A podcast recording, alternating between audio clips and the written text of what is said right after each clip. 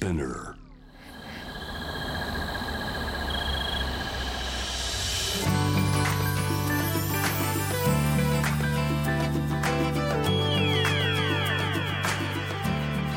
エネオス4 Hour Earth One by One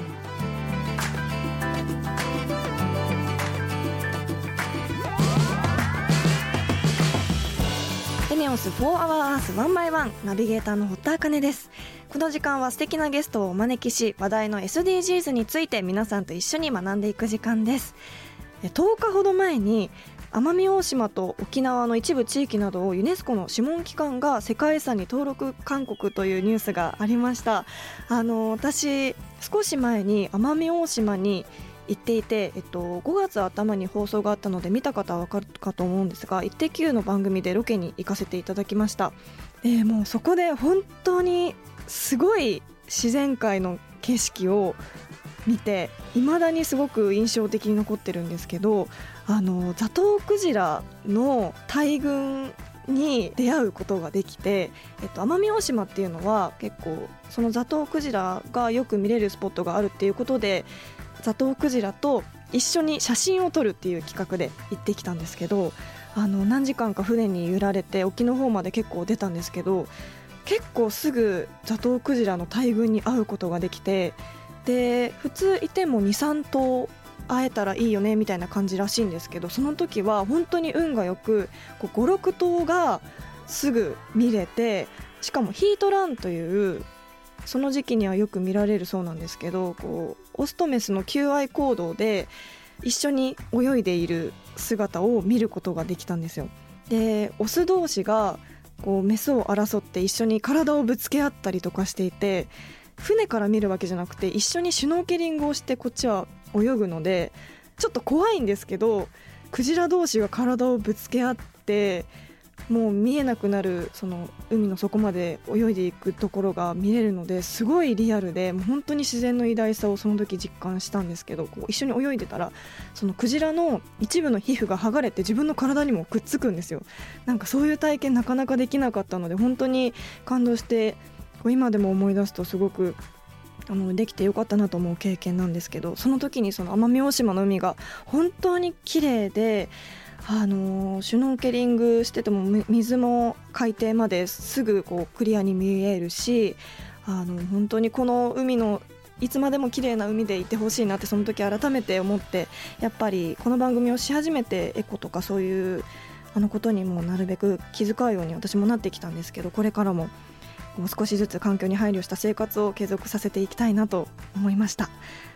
ということで本日も SDGs 学んでいきたいと思います。そんな地球の未来を考えるこの番組はエネオスの提供でお送りします。エネオスもアジアを代表するエネルギー企業として安定的なエネルギーの供給や低炭素循環型社会への貢献のため地球に優しい新時代のエネルギーに挑戦する事業活動を通して SDGs で目指す持続可能な社会の実現に貢献しています。かなりいろいろな活動をしているようなのでそのあたりも番組で紹介していきたいと思います。そしてこの番組は J-WAVE をキーステーションに FM ノースウェーブ ZIPFM、FM802、クロス FM、JFL5 曲をネットしてお送りします。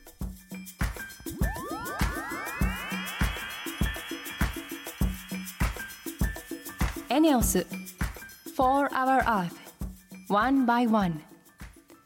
This program is brought to you by エネオス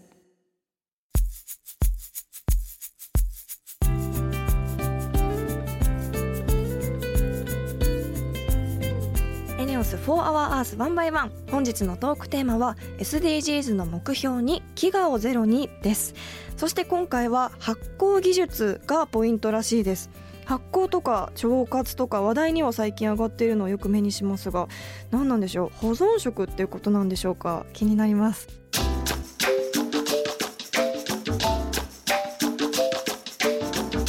エネオス4 Hour Earth One by One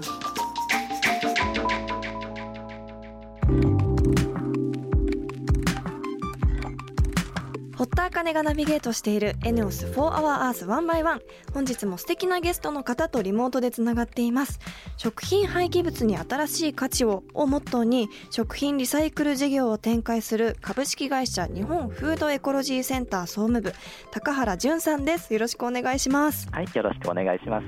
いろいろとお話を伺っていきたいと思いますがまず高原さんが所属されている日本フードエコロジーセンターについてご紹介します。食品の大量廃棄やフードロスによる飢餓問題を解決すべく2005年に獣医であり経営コンサルタントであった高橋光一さんが創業食品廃棄物から豚のリキッド発酵飼料を作る事業を展開し食の循環型社会の実現への貢献が認められ2018年には第2回ジャパン SDGs アワード本部長賞を受賞されています。えー、豚のリキッド発酵飼料とちょっと聞き慣れない言葉が出てきたんですが具体的にどんな事業をされてるんですか？そうですね。私たちの会社はいわゆる食品リサイクルというのを行う会社でして、はいえー、コンビニのお弁当とかおにぎりとか、うん、そういったものを作っている食品工場ですとか、うん、あとは我々がよくお買い物に行くスーパーマーケットとか、はい、そういったところで余ってしまった食べ物をですね弊社の方に持ってきていただいて、はい、でそこで発酵という技術を使ってリサイクルしまして豚用の飼料、まあ、餌ですね、うん、それを作るというような仕事をやっています。なるほど。あの確かに食品ってこうやっぱどうしても腐っちゃうのが問題だと思うんですけど、えー、腐ってもまだ生きるっていうのがちょっと目から鱗でした。あこれがですね、はい、実は豚さんもグルメなので新鮮なものしか食べてくれないんですよ。えはいなので余ってしまったけれども、うん、また全然問題なく食べられるようなもの、うん、そういったものが私たちの工場に入ってきて豚さんの餌になって農家さんの方に販売されていくっていうような形になります。あ別にじゃあ腐っているわけではないってことですね。そうなんです。まだ食べられるのに捨てられてしまいそうだったものっていうのをリサイクルしているっていうような形ですね。まだ食べれるか食べれないかってどうやってどこで誰が判断してるんですか？それはですね私たちの工場で、はい、えー、私たちのスタッフが実際に目で見てしっかりとチェックをするという形なんですね。えー、一品一品ですか？そうですね。あの私たちの工場に食べ物が入ってくるときは、はい、専用の入れ物を使ってもらっていまして、うんうん、でその入れ物に入った状態で運搬業者さんが私たちの工場に持ってきてくれるんですけども、はい、その時にこう例えば蓋を開けて、うん、これはご飯だなとか、はい、野菜だなとかい。うところもチェックして、それからしっかり新鮮なものでこれは豚さんが食べても大丈夫だなと。ちゃんとした原料だなっていうところを確認してから、飼料の原料にしていくんですね。へちゃんとご飯とか野菜とか分けて仕分けするんですね、はい、そうですね。ご飯がこのぐらいで野菜がこのぐらいでっていうちゃんとバランスをとって豚さんが育つのに最適なバランスにして、え飼料を餌を毎日作っています。すごいなんかアスリートの栄養士さんがついてる豚さんっていう なんかすごいスペシャルな豚さんですねそれ。そうですね、うん、もう豚さんもやっぱりしっかり栄養バランスを取らないと、うん、ちゃんと元気に育ってくれないので、うん、それは私たちが一番大切にしているところの一つですね。えそれってどのくらいの量を作ってるんですか？あそうですね。大体平均して今1日あたり35トンぐらい。なので年間ですと1万2000トンぐらいの余ってしまった食べ物がこの工場に運ばれてきます、はい、そんなになんですね、はい、のリキッド発酵飼料っていうのはどういったものなんでしょうか？そうですね、まあ、言葉の通りで液体状の飼料という形なんですけれども、はい、弊社のあの餌の作り方としまして食べ物をですねこう粉々に砕くんです、はい、そうすると食べ物に含まれている水分ですとかあと作る際に加えるお水ですとか、うん、あと液体状の廃棄物といいまして、うん、えー、ヨーグルトをあの召し上がることあると思うんですけど、はい、その時にあの上に液体がありますよね透明な、はい、乳製ホエーなんて言い方をしますけど、はい、ああいったものも私たちの工場には廃棄物として実は運ばれてくるんですね。へえそこまで。はい。でそれらを全部混ぜて粉々に砕いていくとその水分で、えー、ドロドロのおかゆのような状態のものになるんです、うんうん、はい。それに熱を加えて殺菌をして、温度を冷ましてから乳酸菌を入れて発酵させて、液体状の豚さん用のご飯というものを作っています乾燥したものよりもそういった液体状の方がいいんですか、はい、そうですね。まずあの一般的に豚さんが食べている餌っていうのが配合飼料というような言い方をしまして、はい。海外から輸入されるトウモロコシのようなものを原料にしているものが多いんですね、はい、でそれは基本的にはパラパラ乾いているものなんです。うんうんはい、なんですけどそれだとあの海外から輸入しているものなので、うん、それが値上がってしまって最近、はい、日本の農家さんがすごく辛い状態になっているんですね。うんうん、なのでなんとか日本の中で原料を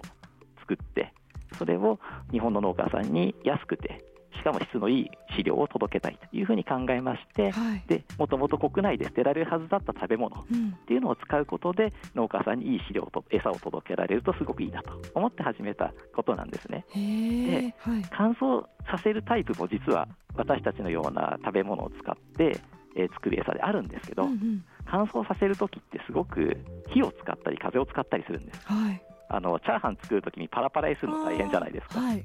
でそれをするのにすごく熱が必要だったりして、うんうんうん、コストがかかってしまったり、はい、二酸化炭素がいっぱい出てしまったりするんですけど、はい、液体状の餌だとそれをしなくて済むので、うん、すごくお値段も安くなるし、うん、環境に与える影響も低くて済む。そんなような餌になっています。どんな豚さんに育つのかすごい気になります、そうですね、うんその飼料の原料となる食品廃棄物なんですがそもそも日本にはどれくらいの量が食品廃棄物として出ているんでしょうか、えっと、最新のデータが2018年のものなんですけど、はい、これですと大体年間で日本だけで2531万トンぐらい食べ物が捨てられてしまっていると言われています、想像もできない量ですね。そうですね、はいその中でもあのいわゆる食品ロスというやつですね、はい、売れ残りですとか期限が過ぎてしまった食べ残しですとかそういったまだ食べられるんだけれども捨てられてしまっているものっていうのが大体600万トンぐらいあるというふうに考えられています。うん、へ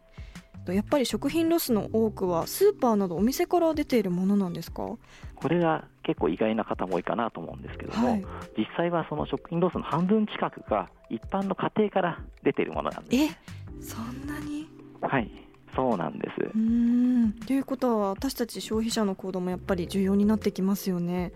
そうですね、すごく重要で、なるべく、まあ、一番いいのは食品ロスをゼロに近づけていく、ロスを減らすってことなんですけども、はいうん、どうしても減らしきれないところはあるかなと思うので、はい、そういったところで私たちの会社のようにリサイクルするとか、そういったような意識で行動していただくのが大事なのかなというふうに思います。うんちなみに今先ほどおっしゃっていた日本フードエコロジーセンターの飼料を使って飼育された豚は私たちも購入することができるんですか？えお買い上げいただけます、えー、はい、大きく分けて2つのブランドがあるんですけども、はい、1つは優しい豚ユートンというブランドで、はい、そちらの方は小田急あの、私鉄で有名な小田急さんというのがあるんですけど、はい、そこがやっているスーパーさん小田急 OX さんというところですとか、はい、あと小田急百貨店さんですとか、うんうん、そういったところでお買い上げいただくことができます。はい、はい、でもう一つはうまかぶた。えっと、うまみっていう字に、香りと書いてうまかぶたというブランドがあるんですけども、そちらの方はエコスさんというこれも大きなスーパーさんの方で、たくさんお買い上げいただくことができます。へえ普通の豚と比べてどんな味がするんですか？そうですね。実は結構柔らかくてですね。で口どけのいい油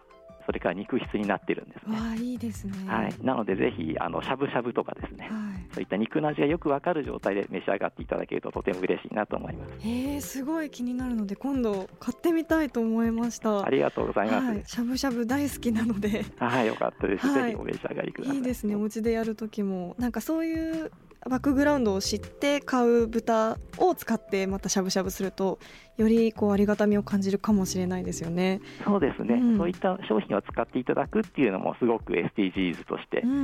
大切な取り組みかなというふうに思いますので、うんはい、はい、ぜひよろしくお願いいたします。はい。ということで本日のゲストは株式会社日本フードエコロジーセンターの総務部高原淳さんでした。ありがとうございました。ありがとうございました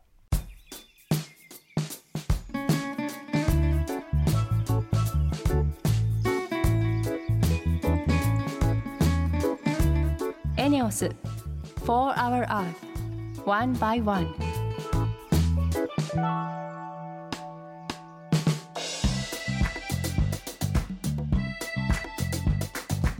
堀田茜がナビゲートするエネオス4 Hour Earth One by One それでは今週の堀田茜のエネオス SDGs 推進部。よろしくお願いします。今週も部員の方とリモートでつながっています。エネオスの根岸製油所所長の原さんです。よろしくお願いします。よろしくお願いします。ではまずは簡単に自己紹介をお願いします。はい、えー、神奈川県の横浜市にある根岸製油所で所長をしている原と申します。エネオスグループでは SDGs を社会からの企業への期待ニーズとして捉え2040年のありたい姿の一つとして事業活動そのものを通じた低炭素循環型社会への貢献を掲げています、はい、一方であのエネルギーの安定供給は弊社の社会的な使命であり根岸製所は首都圏の需要に応えるべく24時間操業でガソリン、灯油、軽油などを製造しています。根岸製所は JR の根岸駅から徒歩8分ほどの場所にありまして横浜の美しい自然と閑静な住宅街に隣接した都市型の製所です、うん、敷地面積は220万平米。周囲12キロに及ぶ広大な敷地となっておりましてこれは東京ドーム約46個分の広さになります。そんなに広いんですか？で結構広くてですね、はい、えーと、この製油所は安全と環境に配慮した製油所であること高品質な製品を大量かつ安定して供給することそして、えー、設備管理の集約や、えー、最新の機器により、えー、石油生成を合理化することという3つの基本構想を掲げて設計されたものです。うん企業が、えー、環境に配慮した事業活動を行うことに対しての国際的な基準として、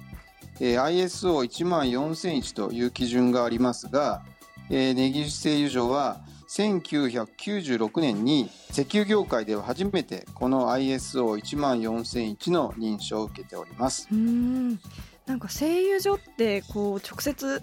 あのお話を伺うのは初めてなんですけど今日はどんな取り組みをご報告いただけるんでしょうか？えー、根岸製所での生物多様性の保全に関する取り組みをお話ししたいと思いますけれども、えー、その前にエネオスグループとしての生物多様性保全の取り組みについて、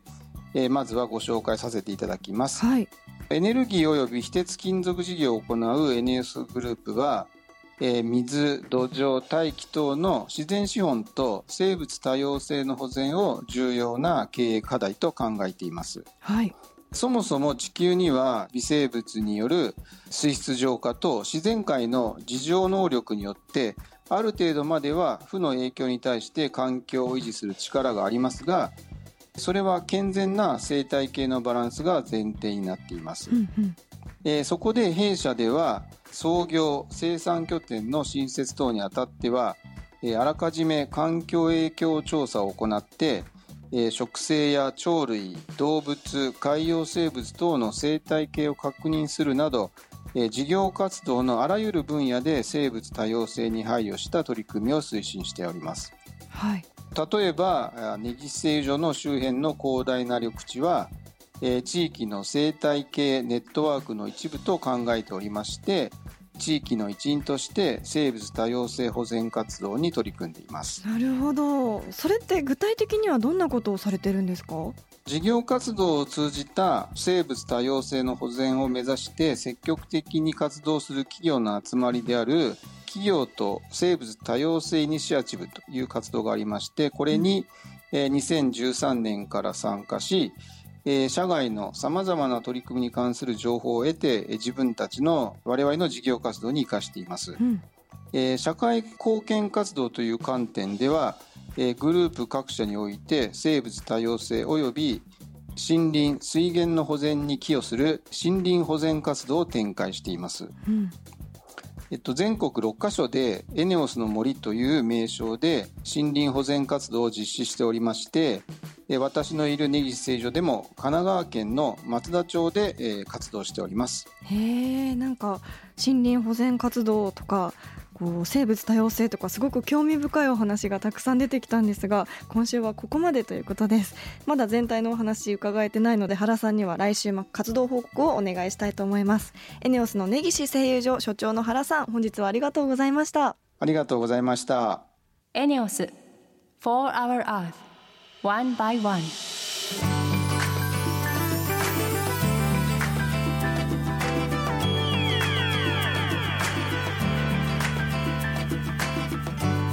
ネオス4 Hour Earth 1 by 1そろそろエンディングのお時間です、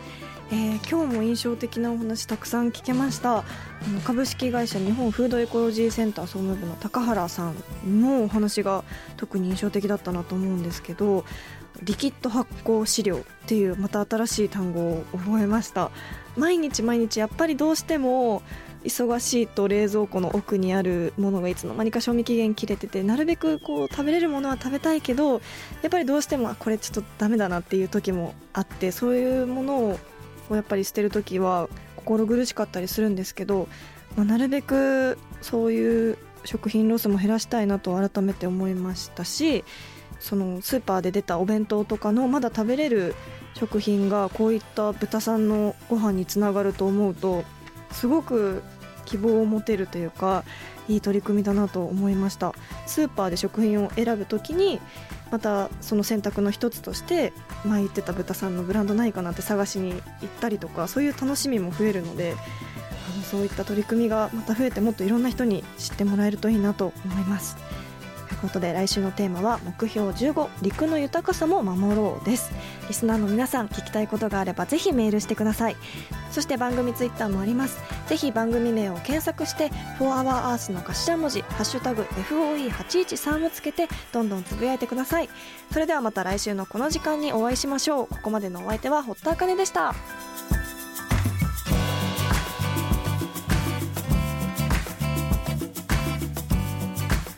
エネオス4 Hour Earth One by One This program was brought to you by エネオス